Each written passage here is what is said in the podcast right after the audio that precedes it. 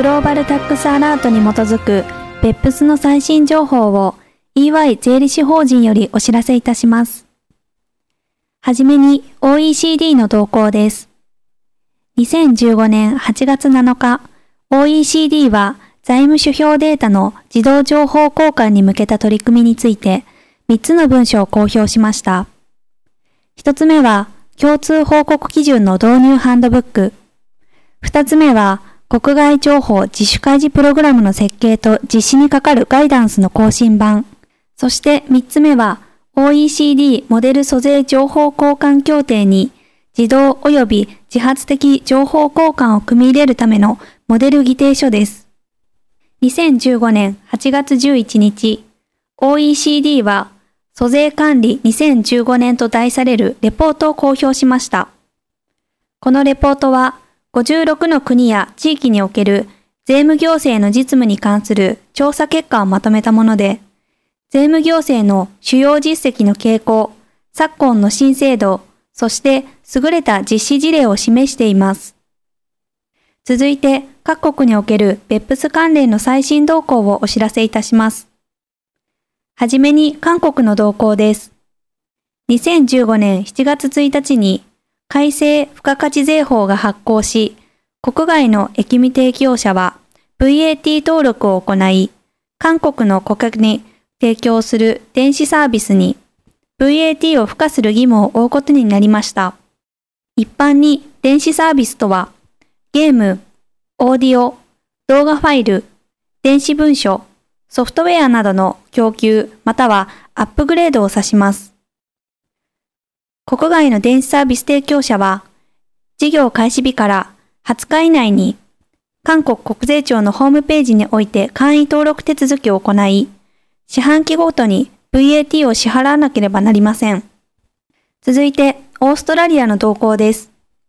2015年8月6日、オーストラリア財務省は、OECD 及び G20 諸国の行動13に基づく推奨事項に従って、大規模多国籍企業グループに対し、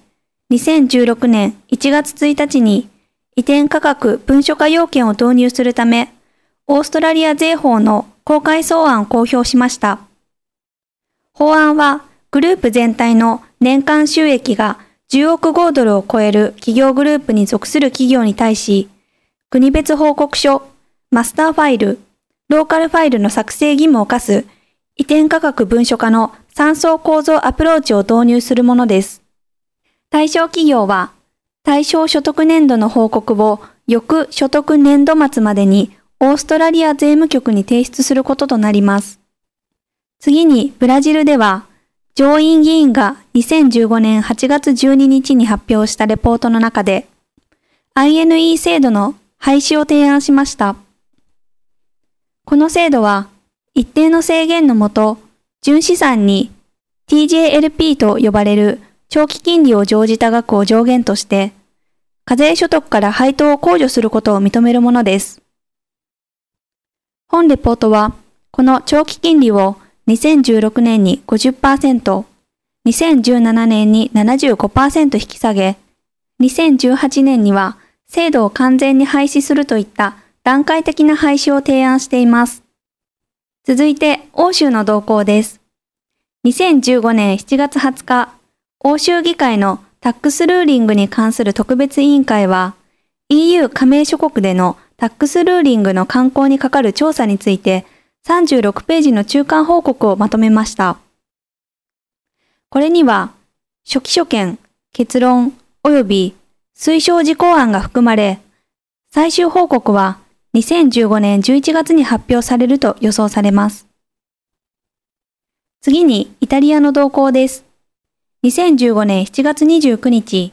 イタリア政府は2015年予算法で導入されたパテントボックス条項を施行する法令に署名しました。次に、ルクセンブルグは2015年8月5日、ハイブリッド防止規定及び最近改正された EU 親子会社指令に盛り込まれた乱用防止条項の制定を含む法案を公表しました。当法案によると、これらの条項は EU 域内取引にのみ適用されるもので、2016年1月1日に発行する見通しです。最後に、スペインの動向です。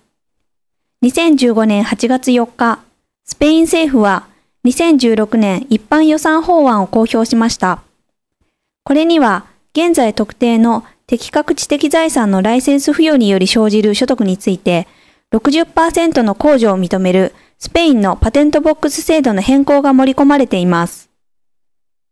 今回お届けする内容は以上です。別府スに関する最新情報は EY のウェブサイトをご参照ください。